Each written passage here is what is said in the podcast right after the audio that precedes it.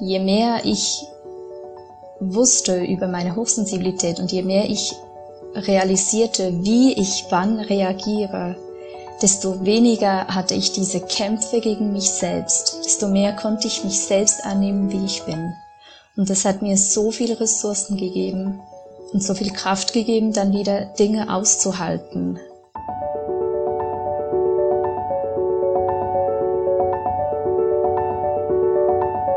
Der Flügelverleih.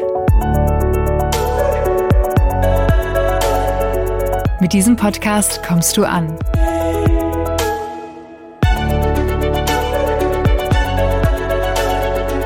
Bei Gott und bei dir.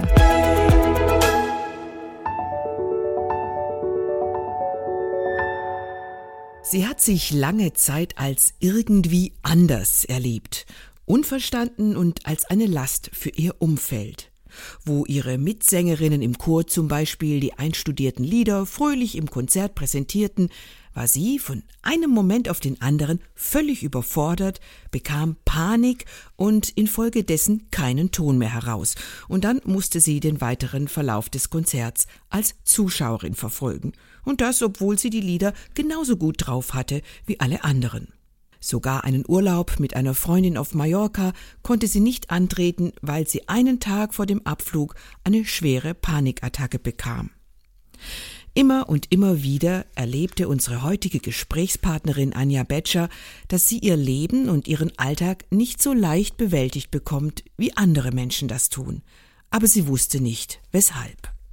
Inzwischen hat sich das geändert. Sie hat den Grund herausgefunden und ein kleines, aber feines Buch darüber geschrieben, das auch fast genauso heißt. Fein, aber oho. Hier schildert Anja Betscher, was sie über sich und ihre Persönlichkeit herausgefunden hat. Vielen Dank, liebe Anja, dass du dir Zeit nimmst für unseren Flügelverleih und herzlich willkommen hier. Ja, hallo zusammen. Danke, dass ich hier sein darf. Ja, wir freuen uns und äh, mit mir freut sich der Hannes. Hannes Böhm ist natürlich auch wieder mit an Bord. Ähm, und wir werden jetzt gemeinsam mit dir so eine, wahrscheinlich eine knappe Stunde verbringen. Hm, ja, ich freue mich auch sehr drauf. Liebe Anja, ähm, du öffnest dein Buch mit einer Situation, da fragt dich jemand, äh, hochsensibel, was ist das eigentlich? Und du sagst dann oder du schreibst dann so, hm, dein Mund geht auf und tausend Worte strömen durch deinen Kopf und du überlegst, was zu sagen ist. Und dann habe ich mir gedacht so, hm, wäre das klug, dich direkt zu fragen, was Hochsensibilität eigentlich ist, jetzt in unserem Gespräch. Dann dachte ich, eigentlich wäre das blöd, weil ich möchte dich nicht wieder in die Situation bringen, dass du tausend Worte im Kopf hast und nicht weißt, was du genau sagen sollst. Deswegen formuliere ich die Frage ein wenig um und ich frage dich, Inwiefern bist du anders als die anderen? Hm. Ist auch nicht so eine einfache Frage. ähm, ich denke, ich brauche einfach viel mehr Zeit im Allgemeinen für alles. ich brauche mehr Zeit zum Nachdenken, ähm, wenn ich eine Antwort auf eine Frage geben soll.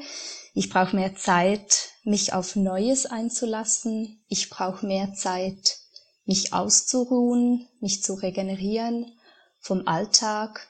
Ja, ich glaube, ich brauche grundsätzlich einfach mehr Zeit als andere. Heißt das, dass du entschleunigter unterwegs bist? Hm.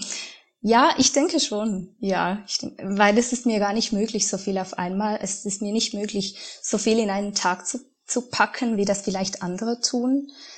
Ähm, aber ich denke, das gelingt mir auch erst jetzt später, ich war früher dann viel mehr im Stress, weil ich immer dachte, ich muss doch alles auch so machen wie alle anderen. Ich muss doch auch, ja, so viel tun wie alle anderen. Und ähm, das kam dann meistens nicht so gut raus das erzeugt ja auch einen hohen Druck, wenn man denkt, ja, ich muss auch so viel leisten, ich muss dies und das auch in jener Zeit hinbekommen, wenn andere das tun. Jetzt ist ja so, dass nicht wenige Menschen als sensibel bezeichnet werden und jede und jeder von uns reagiert ja auch mal auf irgendwas empfindlich, fühlt sich auf den Schlips getreten oder was immer man da auch sagen mag, wenn bestimmte Situationen komisch sind. Aber da ist ja doch ein Unterschied zur Hochsensibilität. Und das ist dein Thema, Anja, bei das du geschrieben hast. Worin unterscheidet sich so eine Befindlichkeit, wenn man mal jetzt irgendwie empfindlich auf was reagiert, von einer Hochsensibilität.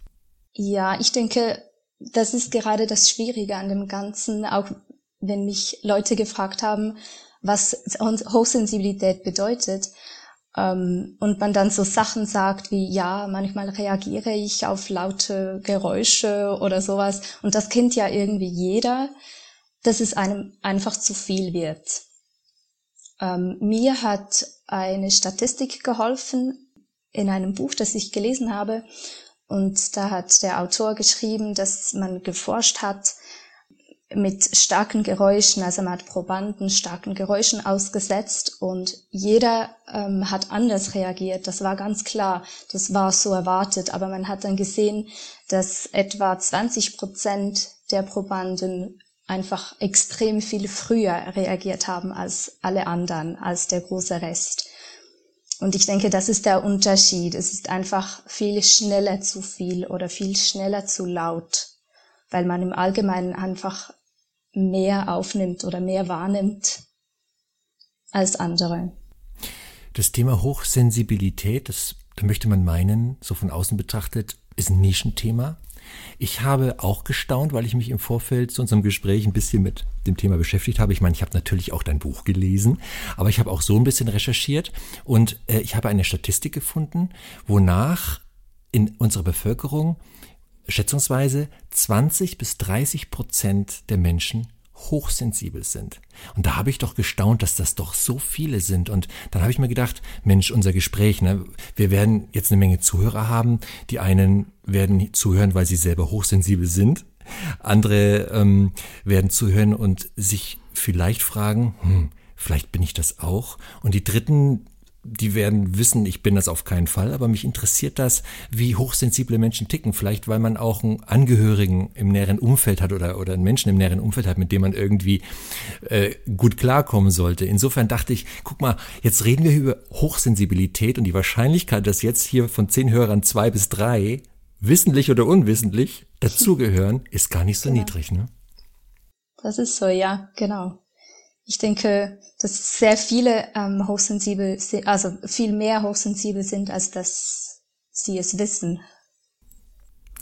Anda, ich habe mich so gefragt, als du das gerade geschildert hast, dieser Versuch mit äh, den Menschen, die äh, auf Geräusche viel früher reagiert haben, als auf laute, aggressive Geräusche.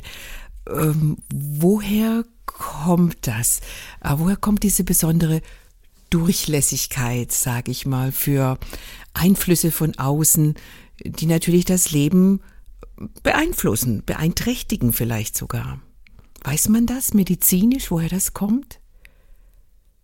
Ich denke nicht medizinisch, also das, das weiß ich nicht, aber ähm, ich habe schon auch in meinem ganzen Studium oder wie man das nennen will, als ich mich auf die Suche äh, gemacht habe, was das für mich bedeutet, hochsensibel zu sein, bin ich auf dieses Beispiel gestoßen, dass jeder Mensch ähm, so wie ein, ein Netz über seine Wahrnehmung hat. Mhm. Und ähm, man filtert dann halt aus, was man nicht braucht. Also man hört nicht das Vogelgezwitscher gleich intensiv ähm, wie, wie das Telefon klingeln. Also nicht nur wegen der Lautstärke, sondern einfach auch, weil man gewisse Geräusche einfach ausblendet, weil sie nicht so wichtig sind. Ähm, das macht das Unterbewusstsein automatisch. Und bei hochsensiblen Menschen sind diese Maschen von diesem Netz einfach sehr groß. Also es wird einfach mehr, es kommt mehr an einen heran. Man hört die Uhr ticken im Hintergrund und man nimmt das bewusst oder unbewusst einfach wahr, was andere einfach ausfiltern. Ich habe, äh, wie ich dein Buch gelesen habe, da schilderst du das ja auch, dass du, dass die Sinne viel geschärfter sind. Ne? Also Hochsensible, die riechen besser, die sehen besser, die hören mehr, die fühlen mehr. Und da dachte ich, da war ich ein bisschen neidisch. Aber andererseits habe ich auch total verstanden, dass das auch uncool sein kann. Anstrengend. nach, ja, absolut. Mhm. Auch anstrengend, je nach Situation. Ähm, du hast da ja auch von Kindesbeinen an so deine Erlebnisse gehabt. Mal positive, mal negative. Was ich dich fragen möchte, Anja, ist, wann hast du für dich eigentlich erkannt, oder diagnostiziert, ich bin hochsensibel? Ähm, ich weiß gar nicht mehr genau, in welchem Alter das war, aber das war so Anfang Mitte 20. ungefähr, als ich wirklich ähm, nahe an einem Burnout war. Ich weiß nicht, ob es wirklich schon ein Burnout war oder nicht. Ich war relativ schnell wieder auf den Beinen, Gott sei Dank. Ähm, aber das war so der Moment, wo ich dann ähm, auch so einen Test in die Hände bekommen habe und den mal ausgefüllt habe. Und das war so der Start auf diesen neuen Weg.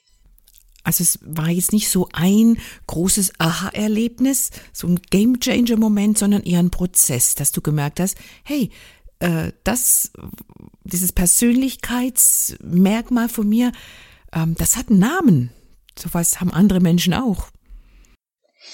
Ja, es war schon auch ein Momenterlebnis, als ich da gemerkt habe, als ich diesen Test ausgefüllt habe und gemerkt habe, da schreibt jemand mit schwarzen Buchstaben auf weißem Papier, was ich empfinde und was ich bis jetzt nicht in Worte fassen konnte. Ja. Oder gar nicht realisiert habe, dass das andere nicht so empfinden. Für mich war das immer normal. Es war nur halt so, dass ich das Gefühl habe, ich kann nicht damit umgehen, aber andere können das schon. Aber dass ich das möglicherweise anders wahrnehme oder stärker wahrnehme, das wusste ich gar nicht. Und das war schon, könnte man sagen, ein Game Changer. Aber dann war es ein Weg. Von da an ähm, habe ich, hab ich mich auf den Weg gemacht und auf die Suche gemacht. Und das war anstrengend und das war sehr, sehr spannend und sehr befreiend. Diesen Test hast du auch in deinem Buch abgedruckt. Das sind 27 Fragen und du genau. hast geschrieben, von diesen 27 Fragen hast du 25 mit ja, Ja genau. beantwortet. Und äh, so die Botschaft von dem Test war, wenn man mehr als die Hälfte dieser Fragen mit Ja beantwortet, dann kann man sich zu den hochsensiblen Menschen zählen. Ich habe den übrigens auch gemacht. Und ich weiß, dass ich nicht hochsensibel bin. Kann ich bestätigen. genau. Aber ich bin aber, ich bin trotzdem ein empathischer Mensch, aber das Absolut. ist ja wieder was anderes. Das ist was anderes. Ist du was könntest anderes, den Job so nicht machen. Hannes, ah, den du hast, okay. wenn du hochsensibel wärst, in dem Tempo, okay. mit dem du im Leben unterwegs bist, wenn ich das höre, was Anja sagt, könntest du das ah, so nicht machen. Okay. Hannes ist nämlich ein ganz schneller, Anja. Ah ja, Zur Erklärung okay. für dich. Ja, ganz schneller, aber vielleicht auch manchmal etwas zu schnell. Von daher mal schnell zur nächsten Frage. Anja, wie du dann für dich sozusagen offiziell festgestellt hast, okay, ich bin hochsensibel, ich bin jetzt nicht überempfindlich oder, oder sonst irgendetwas, was man ja vielleicht öfter mal so abfällig zu hören bekommt und was du sicherlich auch als Kind und Jugendliche oft gehört hast nach dem Motto, jetzt stell dich mal nicht so an, wenn dir irgendwas zu viel wurde. Ne? War das, also diese Diagnose in Anführungszeichen, ist ja keine Krankheit, ist ja ein Persönlichkeitsmerkmal, aber als das für dich so schwarz auf weiß feststand, war das für dich eine Erleichterung oder war das für dich eher eine Belastung? Für mich war es definitiv eine Erleichterung. Ähm, ich hatte oft so diesen Gedanken, ich werde nicht erwachsen, weil ich hatte immer, ich kannte ja zum Teil Dinge schon als Kind. Ich hatte auch schon Erlebnisse gemacht und dann habe ich mir immer gesagt, wenn ich denn, wenn ich mal erwachsen bin, dann ist das nicht mehr da, dann, dann kann ich so viel mehr tun. Und deswegen hatte ich so den Gedanken, ich werde einfach nicht erwachsen, mit mir stimmt irgendetwas nicht. Und deswegen war schon eine, sehr eine Erleichterung zu merken, ähm, doch mit mir stimmt alles. Ich bin nur einfach anders und das ist auch gut so. Wenn du, wenn du heute so redest und, und äh, erzählst, auch wenn man dein Buch liest, dann spürt man, du hast Frieden damit gemacht. Du hast das akzeptiert, du hast damit leben gelernt. Ähm, ja auch dein Leben darauf eingestellt, zum Beispiel, dass Dinge etwas mehr Zeit brauchen, dass du auch eine längere Regenerationsphase brauchst nach irgendwelchen besonderen Erlebnissen, die anstrengend sind oder die viel Aufmerksamkeit erfordern. Ging das dann relativ schnell, dass du Frieden geschlossen hast oder war das noch so ein bisschen ein Zaudern und Sagen und Ringen drum? Dieses, ah, warum ist das so? Könnte ich nicht auch so sein wie die anderen 70 Prozent oder 80 Prozent den Dinge nicht so zusetzen? Ich habe erstaunlich schnell Frieden damit geschlossen, weil es für mich so eine Erleichterung war zu wissen, ähm, dass bei mir nicht einfach alles schiefgelaufen ist. Aber dieses Kämpfen ähm, oder diese Gedanken, könnte ich denn nicht einfach anders sein, ähm, die habe ich immer noch, immer mal wieder. Ich muss immer wieder lernen, barmherzig auch mit mir, mit mir selber zu sein. Ähm, aber das kommt ganz auf die Situation an. Manchmal kann ich es genießen, dass ich so viel, oder oft genieße ich es wirklich, dass ich so viel wahrnehme nehme und ähm, ja, all die Gerüche und ähm, die, die Töne, die Klänge auch in der Natur. Ich kann das richtig genießen. Aber dann gibt es wieder Momente, wo ich merke, okay, jetzt muss ich hier diesen Event oder ähm, was auch immer absagen, weil ich einfach merke, es wird mir zu viel. Ich kann das nicht auch noch in mein, ähm, in mein Leben reinpacken. Das geht einfach nicht. Und da wünschte ich mir manchmal schon, ähm, ein bisschen robuster zu sein. Der Untertitel deines Buches lautet Hochsensibilität besser verstehen und als Gabe begreifen. Warum bezeichnest du Hochsensibilität als Gabe? Ich denke, dass gerade weil Hochsensible vielleicht mehr wahrnehmen als andere, dass wir da schon sehr eine große Möglichkeit haben, wenn wir dem auch Raum geben und uns selbst auch vertrauen, ähm, dass wir da der Menschheit auch was Gutes tun können. Ich meine schon nur ähm, in der Musik und all die, ähm, die Künstler. Ich denke, das sind sehr viele Menschen ho ähm, hochsensibel. Oder auch in einer Gruppe, wenn man wahrnimmt, da ist jemand, der kommt nicht so mit, dass man das halt ähm, mitbekommt, wenn es andere vielleicht nicht sehen oder nicht bemerken, dass man da einfach Fühler hat für Dinge, die andere vielleicht nicht sehen. Und ich, ich finde das auch super, dass es Menschen gibt, die nicht alles wahrnehmen und die vorangehen und die Wege beschreiten und mutig vorwärts gehen und sagt, kommt mit, da gehen wir einen neuen Weg. Aber ich denke, es ist auch sehr wichtig, dass da ähm, auch Menschen sind, die dann sagen, ja, aber Moment, hast du das auch beachtet? Und vielleicht müssten wir dort auch noch sehen, dass wir da auch noch diese Lücke schließen. Es ist gut, gibt es beides. Wir brauchen beides in der Welt. Ich habe in einem Artikel ähm, über Hochsensibilität äh, was gelesen. Ich lese mal kurz vor. Da werden Hochsensible als erhöht Neurosensitive bezeichnet. Ist auch ein schön, also die Neurosensitivität ist erhöht. Sie empfinden tiefer, fühlen stärker mit anderen mit und denken komplexer. Sie besitzen die Fähigkeit, Unausgesprochenes zu verstehen und zwischen den Zeilen zu lesen. Sie fassen, erfassen Stimmungen in einem Raum. Sie spüren Spannungen und Fehlentwicklungen und sie verfügen über ein intuitives Frühwarnsystem und sie sind oft weise Ratgeber und Botschafter der Schönheit. Das fand ich sehr, sehr ähm, schön und gleichzeitig spürt man, es es macht natürlich was mit jemandem, der Schwingungen spürt, die Vibes, die im Raum unterwegs sind, äh, wenn man das selber gleich mitfühlen kann. Das Schöne und das Anstrengende nebeneinander.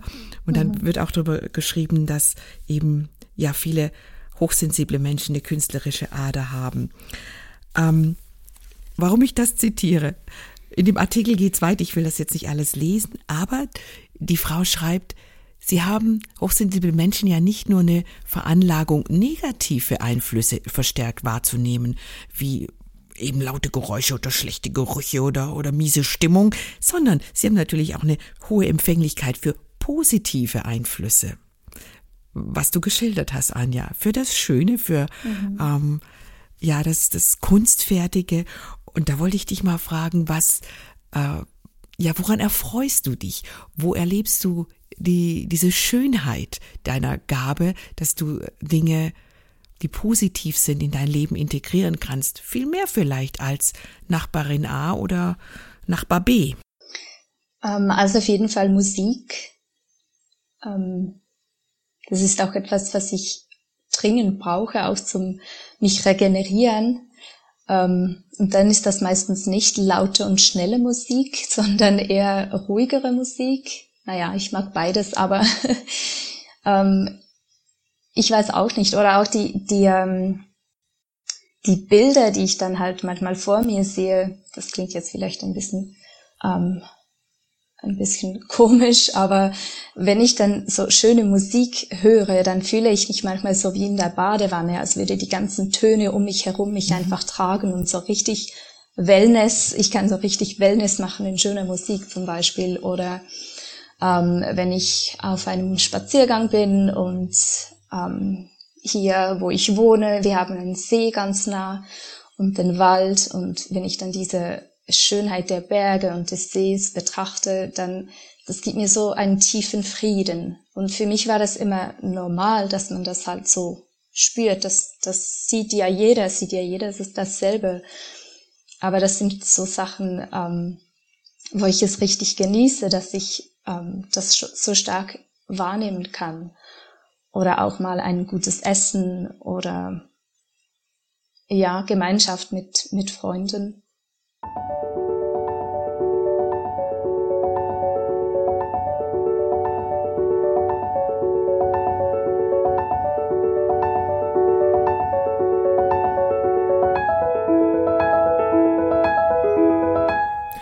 würde ganz gern nochmal an den Punkt zurückgehen, den du vorhin geschildert hast, so mit Anfang Mitte 20, als du erzählt hast, äh, ja, du warst eigentlich an einem Tiefpunkt, vielleicht war es ein Burnout, so in der Richtung, du, dir ging es jedenfalls sehr schlecht und du äh, warst nur noch müde.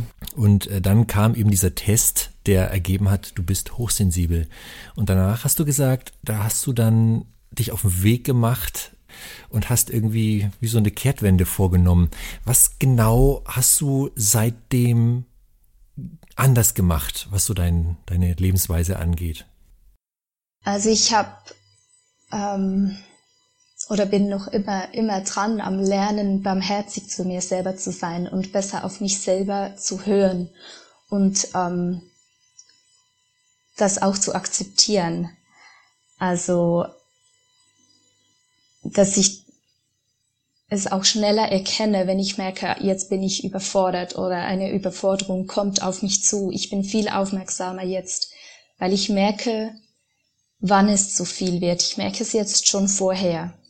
Und da muss ich lernen oder musste ich immer wieder lernen, ähm, das zu akzeptieren und darauf zu reagieren. Ein bisschen wie ähm, das habe ich auch in meinem Buch geschrieben, ähm, mit dem Kleinkind, so wie man mit einem Kleinkind umgeht, mit einem Baby, ähm, dass man halt hinhört oder überlegt, was, was ist das Problem von dem Baby, weil es jetzt schreit ähm, und dass man darauf reagiert und nicht einfach sich selbst ähm, schlecht über sich selbst denkt oder sich selbst zurechtweist und sagt, ja, jetzt ähm, musst du dir einfach mehr Mühe geben oder ähm, sei doch nicht so. Das ist sehr kontraproduktiv. Und das war so der Start, wo ich angefangen habe zu lernen, mit meinem Kleinkind in mir umzugehen und seine Sprache ähm, zu verstehen lernen. Also auch gnä einfach gnädiger mit sich selber zu sein, nicht so ja, hart zu genau. urteilen. Mhm. Genau. In deinem Buch fällt auch der Begriff Überstimulation. Ist es das, was du gerade beschrieben hast? Dieses zu viel von allem? Genau, also Überstimulation, das kann irgendeinen Auslöser haben. Meistens, oder es kann ganz einen kleinen Auslöser haben. Und am Anfang wusste ich nicht, warum ähm, würde ich jetzt am liebsten anfangen zu weinen, weil ich auf der Autobahn im Stau stehe und nicht mehr so viel Benzin im Tank habe. Das ist doch jetzt wirklich nicht so schlimm. Aber wenn ich dann überlegt habe, was war denn sonst noch alles heute? Ich war an diesem Anlass, da waren viele Leute, es war laute Musik und es ist spät am Abend. Ich bräuchte dringend Schlaf. Dann habe ich gelernt, ach so, da war noch ganz viel mehr. Und der Auslöser für diese Überstimulation war dann nur noch ganz ein kleiner und das war dann der Tropfen, der das Fass zum Überlaufen gebracht hat. Mhm, richtig sprichwörtlich. Mhm. Genau. Du hast gerade schon das Bild von dem inneren Kind verwendet, für mhm. das man sorgt. Also ich denke, wenn man dich fragen würde, hm, wie geht man denn mit seiner Hochsensibilität am besten um, dann sind so Schlagworte wie Selbstfürsorge, und genau. äh, bestimmt sehr wichtig. Was würdest du anderen hochsensiblen Menschen noch raten aus deiner Erfahrung heraus, wie man im Umgang mit seiner Hochsensibilität gut durch den Alltag kommt, wie man daran arbeiten kann? Ähm, Also was mir stark geholfen hat, ist aus der Situation einen Schritt rauszutreten, weil Hochsensible sowieso schon sehr stark empfinden, ähm, ist dann manchmal mitten in der Überforderung noch die Selbstanklage und das schlecht über sich selber denken und sich selber fertig machen, ähm, das ist sehr kontraproduktiv. Das wirft dann noch mehr Emotionen hoch und man gerät manchmal fast ein bisschen in einen Strudel. Und mir hat geholfen, wie einen Schritt aus dieser Situation rauszumachen in Gedanken und zu sagen, Moment, ähm, ich schaue jetzt mal von außen hin, was geschieht gerade? Warum bin ich denn so streng mit mir? Warum ähm, habe ich denn jetzt einen so starken Puls? Warum ähm, würde ich am liebsten einfach wegrennen? Was geschieht denn jetzt gerade? Und so das Analytische ähm, hat mir sehr geholfen, ein bisschen Distanz zu gewinnen und dann zu merken, ach so, da ist eine ganze Reihe von Dingen, die Einfluss auf mich nehmen. Und dann habe ich auch gelernt, durch das, dass ich das von weitem beobachten kann, zu sagen, okay, ähm, dann werde ich jetzt mal versuchen, diesen Weg anzuschlagen. Ähm, vielleicht wird mir das helfen und so wurde ich selbst ein bisschen zu meinem eigenen Studienprojekt und das war dann sehr spannend und hat mich ein bisschen aus dem ganzen emotionalen Strudel rausgeholt und das hilft mir immer wieder. Wir haben ja bei dir, Anja, die spannende Sache, dass du eine hochsensible Frau bist, die aber auch eine Tochter Gottes ist, die in einer genau. engen Beziehung steht zu Jesus, zu Gott. Ähm, da habe ich mich auch gefragt, in der Zeit, als du für dich erkannt hast, woher das alles rührt, warum du in manchem anders reagierst als deine Freundinnen und Freunde. Äh, wie, wie bist du mit Gott da ins Gespräch gegangen? War das eher vorwurfsvoll oder eher Mensch, Herr, was hast du dir denn dabei gedacht? äh, oder eher die Frage, was soll ich mit dieser Gabe anfangen? Ähm, ist das auch was, womit ich anderen dienen kann? Das würde mich mal interessieren, wie du das vor Gott bewegt hast. Ich denke ein bisschen von allem, je nachdem, wie es mir gerade ging. Ähm, ich liebe die Psalme und manchmal gibt es keine Worte, die ich Gott sagen könnte. Manchmal weiß ich einfach nicht, was ich ihm sagen könnte. Ähm, und da helfen mir wirklich Psalme zu beten, weil dort einfach alles drin ist.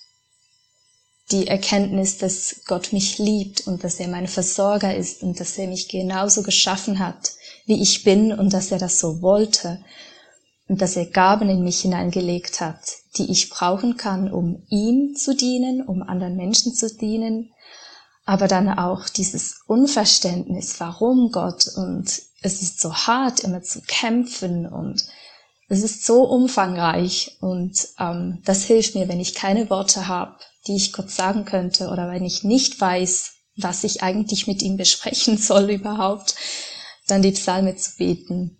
Das war sicher ein Punkt.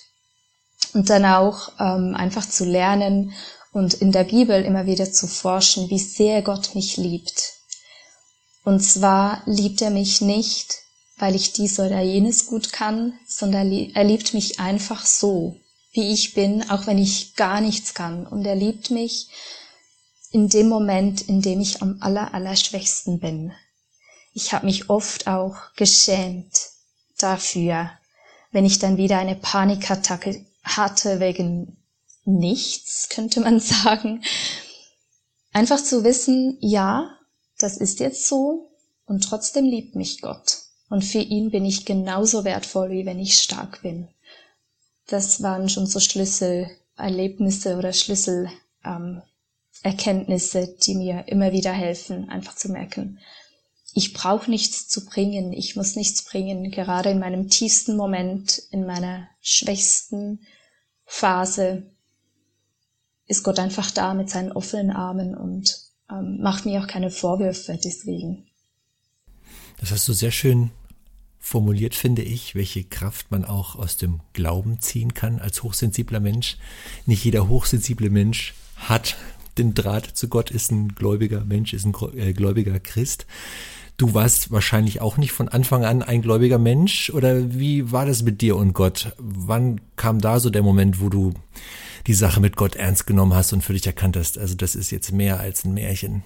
Also ich bin in einem, in einem äh, christlichen Elternhaus aufgewachsen und ähm, ich kann mich gar nicht erinnern. Für mich gehörte Gott immer dazu. Schon als Kind war Gott für mich immer real. Es gibt nicht so den Moment, ähm, wo ich eine Kehrtwende erlebt hatte, aber es gab immer wieder kleine Momente, in denen mir Gott ganz stark begegnet ist und ich träume auch sehr viel. Ähm, das war schon als Kind so und in einem dieser Träume war ich unterwegs mit dem Fahrrad mit meiner Mutter und wir waren da so auf einer Teerstraße und dann war da ein ganz kleiner Weg, der abgezweigt war von, von dieser Teerstraße. Der war ziemlich steil und ähm, schmal und man hat ihn fast nicht gesehen. Und ähm, da standen da plötzlich drei Engel vor mir auf dieser geteerten Straße. Und ich habe die so angesehen und dann diesen Weg gesehen auf der Seite, der da abgezweigt ist und habe dann ganz einfach, ganz natürlich diesen Weg gewählt. Es war nicht so diese richtig oder falsch Entscheidung. Aber als ich aufgewacht war, wusste ich einfach, ich habe mich entschieden, den Weg mit Jesus zu gehen und ähm, habe das nie bereut. Und Gott ist mir immer wieder in diversen, mit diversen Geschichten immer wieder begegnet. Aber ich denke, das war so, und da war ich noch ein Kind, das war so meine innere Entscheidung. Doch, ich will mein Leben mit Jesus gehen. Wow, das ist echt beeindruckend, echt schön, dass du es uns auch erzählt hast, Anja. Vielen Dank. Ähm, ich, ich, ich kann mir auch vorstellen, ähm, dass die Hochsensibilität dich auch durchlässiger macht für Gottes Reden. Jetzt, wenn du sagst, du träumst viel, also wenn jemand so bisschen mit Scheuklappen durchs Leben geht und relativ wurstig und nicht viel mitkriegt, gibt's ja auch solche Menschen, die merken gar nichts. Auch das hat Vorteile, hat aber auch viele Nachteile. ähm, die sind ja oft für Gottes Reden auch nicht so empfänglich. Da kriegt jemand große Ohren und denkt, hey, hier ist irgendwas, der Heilige Geist will ja was tun. Die sagen, ich merk nix. also ich glaube, man kann das ist in der Gottes in der Beziehung zu Gott ist ja diese ähm, diese Aufmerksamkeit, diese erhöhte Wahrnehmungsfähigkeit, die hochsensible Menschen haben, sicher auch eine, eine ganz große Chance, einfach mehr zu hören von ihm und auch mehr von diesem, ja, was zwischen Himmel und Erde passiert, was man einfach nicht mit den Augen sehen kann. Würdest du das so unterschreiben oder ist das jetzt nur so eine Idee von mir? Nein, ich denke schon, dass da Hochsensible durch ihre feine Sensoren halt ganz andere ähm, Sachen wahrnehmen oder vielleicht überhaupt sich auch die Zeit nehmen hinzuhören. Ähm, ich selber finde das sehr herausfordernd, dann meine Stimme in meinem Kopf von ähm, Gottes Stimme in meinem Kopf zu unterscheiden. Also es passiert ja vieles in mir, in mir selbst, in meinem Körper, in meinem Herzen oder in meinem Kopf, in meinen Gedanken. Und ähm, ja, das ist immer so ein bisschen ein, ein Ausprobieren, weil ich, ähm, oder da bin ich noch am Lernen, ich möchte da noch viel mehr lernen, auch zu unterscheiden oder mir dann auch selbst zu vertrauen, wenn ich den Eindruck habe, dass Gott mir etwas zeigt oder ja, mir etwas sagt, dass ich das auch versuche herauszufinden, ob das wirklich Gottes Stimme war und dann auch darauf zu vertrauen, dass es wirklich Gottes Stimme war. Ähm, ich weiß nicht, ob das allgemein bei Hochsensiblen so ist. Ich könnte, könnte es mir vorstellen. Ähm, wir sind auch sehr selbstkritisch. Das ist vielleicht nicht nur ein Ding der Hochsensibilität, aber ich denke, sehr viele Hochsensible sind sehr selbstkritisch, gerade bei so unfassbaren Dingen oder Dinge, die man halt nicht so greifen kann. Und das finde ich sehr herausfordernd kecke Frage, Anja. Hat Gott dir gesagt, dass du das mal alles aufschreiben sollst? Denkst du, das war so von ihm ein Fingerzeig? Ja, schreib das mal auf, mach mal ein Büchlein draus. Das ist sehr interessant. Ähm, ich denke in gewisser Weise ja.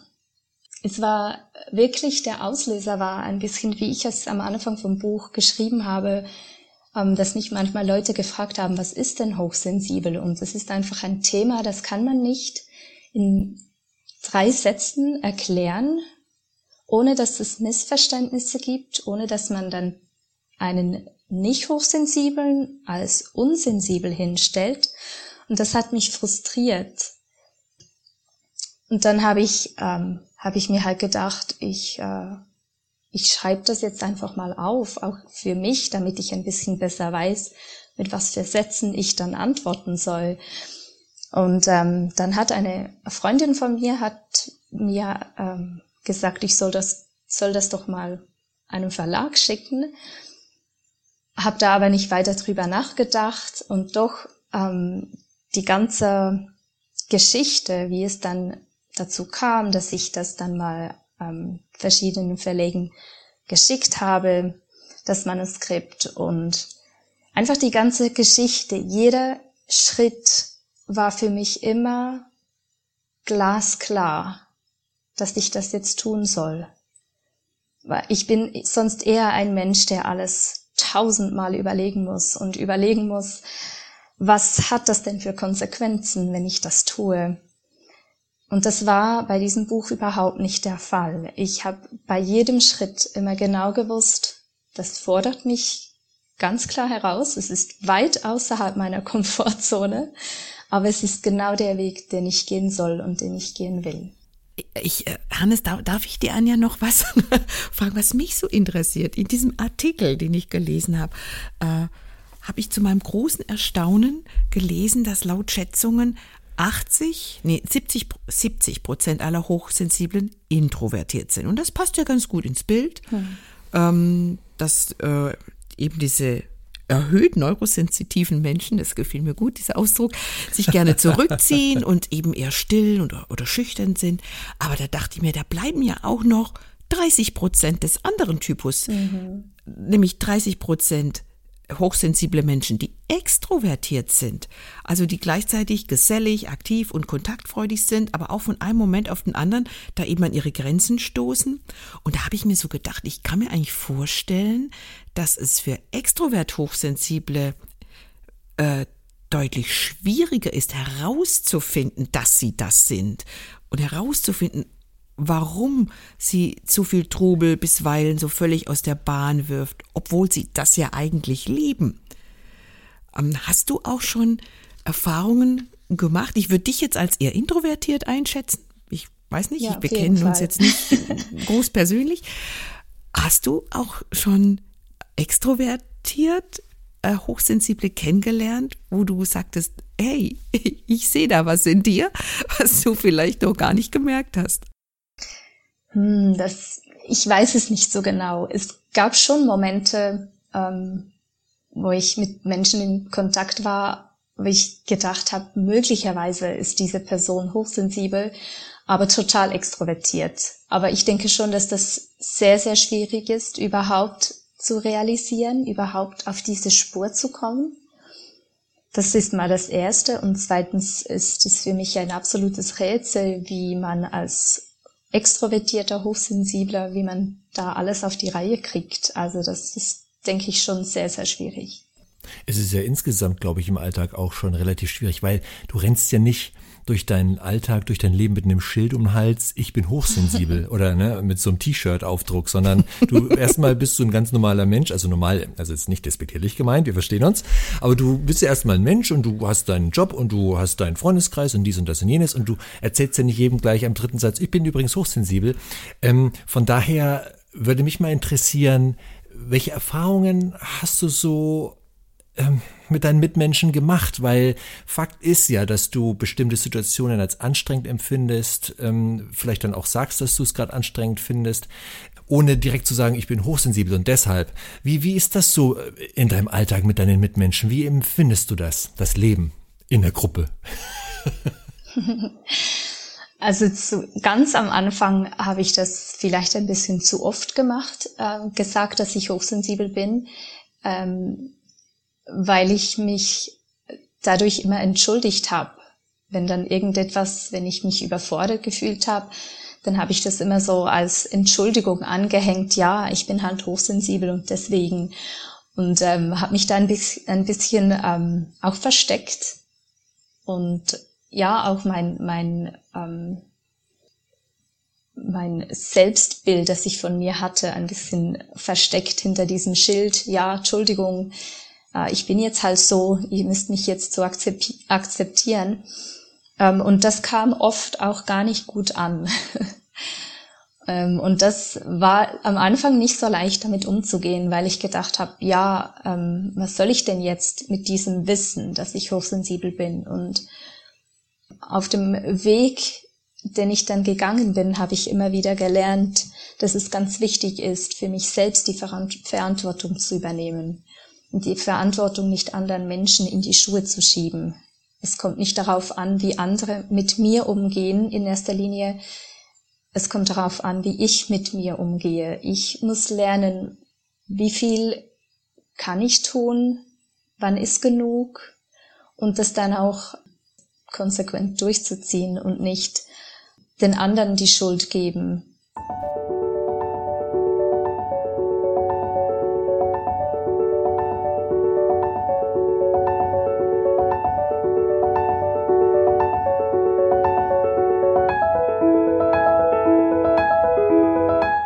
Anja, es gibt ja in vielen Podcasts oder Interviews kommt immer die schnellen Fragen zum Schluss.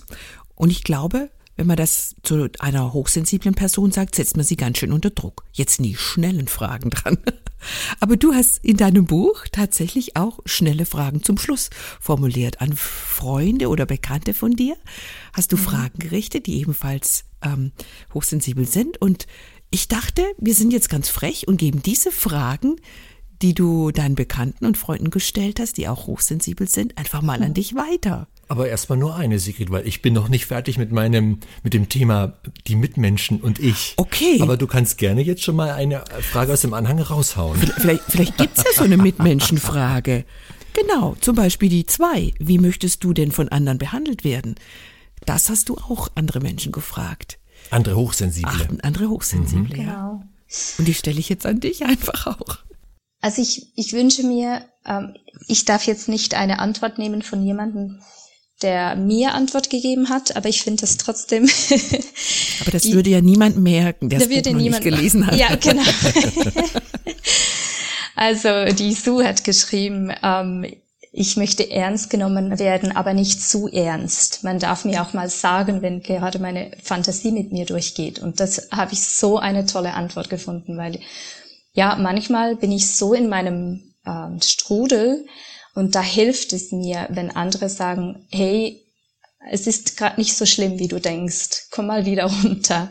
Das hilft mir sehr. Aber sonst im Allgemeinen wünsche ich mir eigentlich, dass man das respektiert, wenn ich Stopp sage oder wenn ich sage, ähm, ich muss da mehr Zeit haben oder ich muss da diesen Weg gehen, weil sonst ähm, bin ich überfordert ähm, wünschte ich mir, dass die Menschen das um mich, dass die Menschen um mich herum das ähm, akzeptieren. Ich denke, verstehen können sie es vielleicht, vielleicht nicht, und das ist nicht so relevant. Aber mir diese Freiheit zu lassen ähm, und Verständnis in dem Sinne zu zeigen, ja, es ist okay, wenn du das jetzt so brauchst. Aber das braucht dann halt auch, dass ich klar kommuniziere, wie es mir gerade geht und was ich gerade brauche. Das, was du gerade gesagt hast, ist wahrscheinlich schon ein Teil der Antwort auf die Frage, die ich unbedingt noch loswerden will und die nicht im Anhang steht. Nämlich, ähm, ich kann mir vorstellen, dass, dass es so generell auch in Beziehungen totaler Zündstoff ist, wenn einer der beiden Partner hochsensibel ist und der andere nicht. Und ähm, ich kann mir vorstellen, dass schon viele, viele, viele Ehen Partnerschaften in die Brüche gegangen sind, weil einer der beiden eben hochsensibel ist und der andere nicht. Mich würde mal interessieren, Anja, wie du das siehst, welche Erfahrungen du da machst und welchen Rat du vielleicht auch hast, gerade für Paare, wo einer hochsensibel ist. Was, was würdest du sagen, was könnte ein Rezept sein, um trotzdem, trotzdem die Beziehung positiv zu gestalten und diese Hochsensibilität, ja, der nicht zu viel, also die Hochsensibilität nicht als Keil zu empfinden, die sich in diese Beziehung hineindrängt? Also ich weiß nicht so recht, ob ich ähm, da die richtige Ansprechperson bin, da ich Single bin, aber was ich mir vorstellen könnte, was sehr wichtig ist, ist ähm, offen zu kommunizieren. Oder das merke ich in meinen Beziehungen mit meinen Freunden und in der Familie, ähm, dass man offen kommuniziert, wie es einem geht und nicht davon ausgeht, dass der andere weiß, dass man gerade überfordert ist, sondern dass man das halt wirklich kommuniziert. Ich habe das mit meiner besten Freundin hin und wieder erlebt, dass ich dann mich überfordert habe, weil ich nicht ehrlich zu ihr war und Sie hat mir dann auch einmal gesagt, sag es mir doch, ich weiß es ja nicht.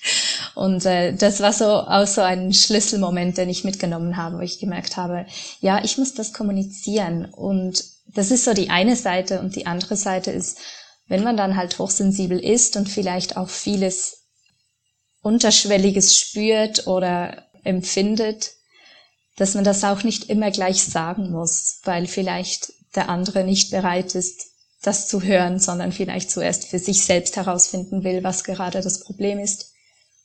Dass man da auch ein bisschen sensibel äh, versucht, nicht immer alles gerade, was man denkt und was man jetzt empfindet, gerade rauszuhauen.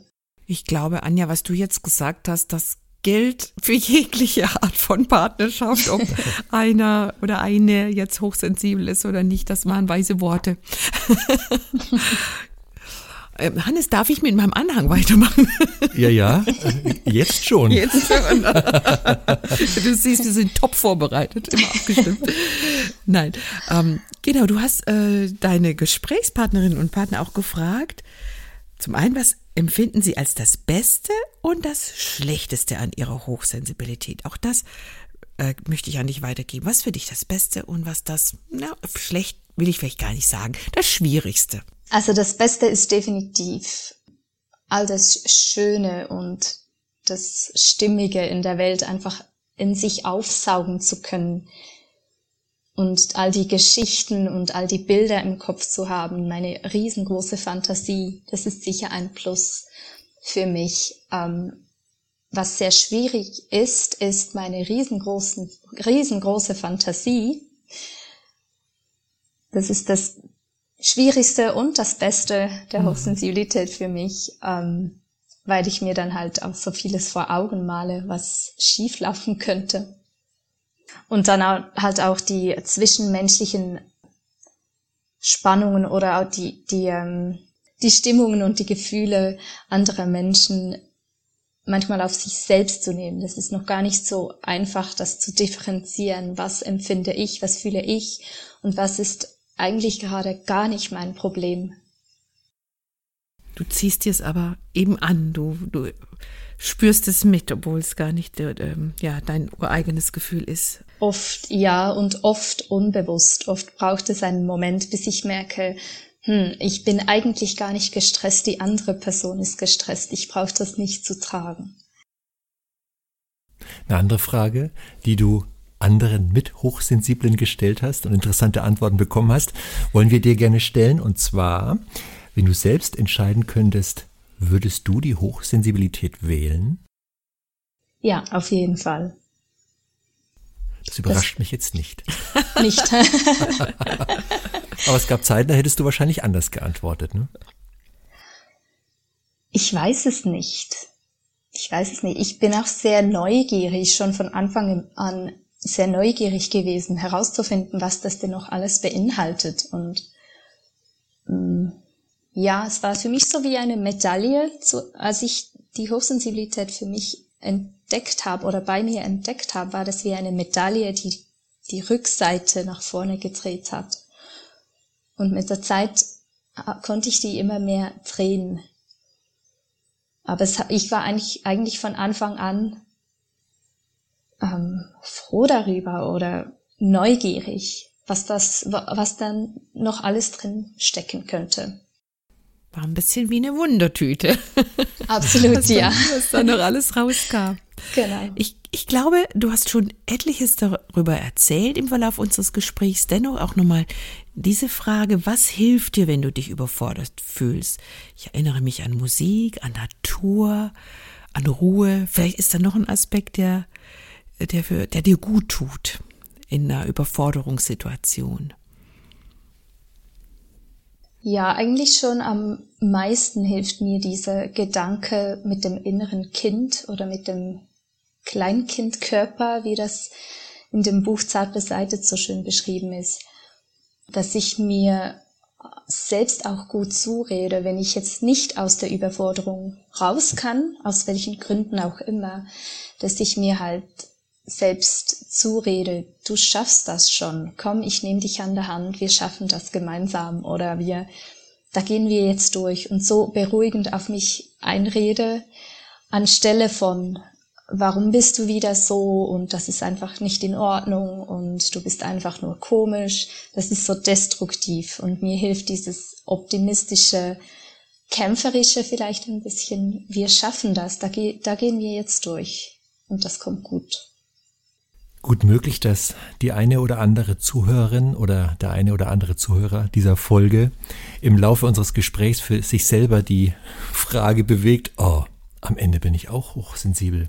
Wenn dem so wäre, was würdest du diesen Neuentdeckern ihrer Hochsensibilität auf den Weg geben? Eigne dir Wissen an, ganz viel Wissen, lies so viel du kannst über das Thema und beobachte dich selbst. Weil je mehr ich wusste über meine Hochsensibilität und je mehr ich realisierte, wie ich wann reagiere, desto weniger hatte ich diese Kämpfe gegen mich selbst, desto mehr konnte ich mich selbst annehmen, wie ich bin. Und das hat mir so viele Ressourcen gegeben und so viel Kraft gegeben, dann wieder Dinge auszuhalten. Und solange ich in diesem Modus drin war, ähm, schlecht über mich selber zu denken oder mich zu ärgern über mich selbst, das hat so viel Kraft gekostet. Und je mehr ich wusste, desto mehr konnte ich sagen, ach so, ach ja, da haben wir es wieder, alles okay. Und das ist so eine andere Sicht auf einem selbst, auf die Hochsensibilität und plötzlich sieht man dann die Diamanten im Sand, die man ausbuddeln kann. Das ist ein schönes Bild. Und dieses Bild habe ich mir auch auf, habe ich, habe ich auch aufgegriffen für mein Outro. Aber so weit sind wir noch nicht, aber fast. Aber vielen Dank auch für diese schöne Antwort, liebe Anja. Jetzt habe ich mal eine Frage zur Abwechslung an die Sigrid. Sag mal, hast du diesen Test eigentlich auch gemacht, der in dem Buch drin ist? Ja. Und? Das würde mich jetzt interessieren, was du denkst. Ist das geheim? Nein, nein. was, was denkst du?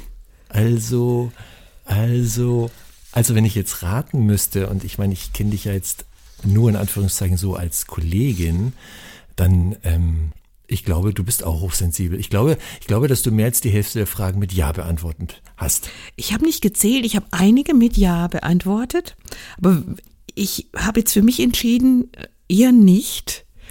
Wobei der Anteil der mit Ja beantworteten Fragen gar nicht so gering war. Ich, wie gesagt, ich habe es nicht gezählt. Ich gebe aber zu, dass ich es ein bisschen fremd gelesen habe, ähm, weil ich schon lange den Verdacht hege, dass unser Sohn also nicht unser Sohn, sondern der ah. meines Mannes und Genau, mir, da legen wir doch Wert drauf.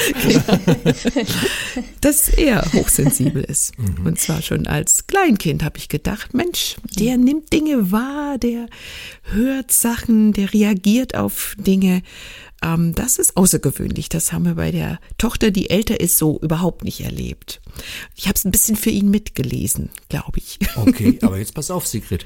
Bei meiner Recherche im Vorfeld zu unserem Gespräch habe ich herausgefunden oder habe gelesen, dass man davon ausgeht, dass Hochsensibilität äh, eine genetische Geschichte ist, die vererbt wird. Oha. Jo. jo. So, jetzt kannst du dich mal fragen, ob dein Mann hochsensibel ist oder vielleicht doch du. Was hm. denkst du? Das ist jetzt echt eine Hausaufgabe. Also wenn ich's bin, dann bin ich auf jeden Fall eine extrovertierte Hochsensible. Ah, okay. Ich bin schon so eine ja, Unterhaltungsnudel. Das, das bestätige ich. Sag mal, Anja, wie ist denn das bei dir mit dieser äh, Vererbungsgeschichte? Ähm, was, welche Haltung hast du da und äh, hast du mal über deine Eltern nachgedacht?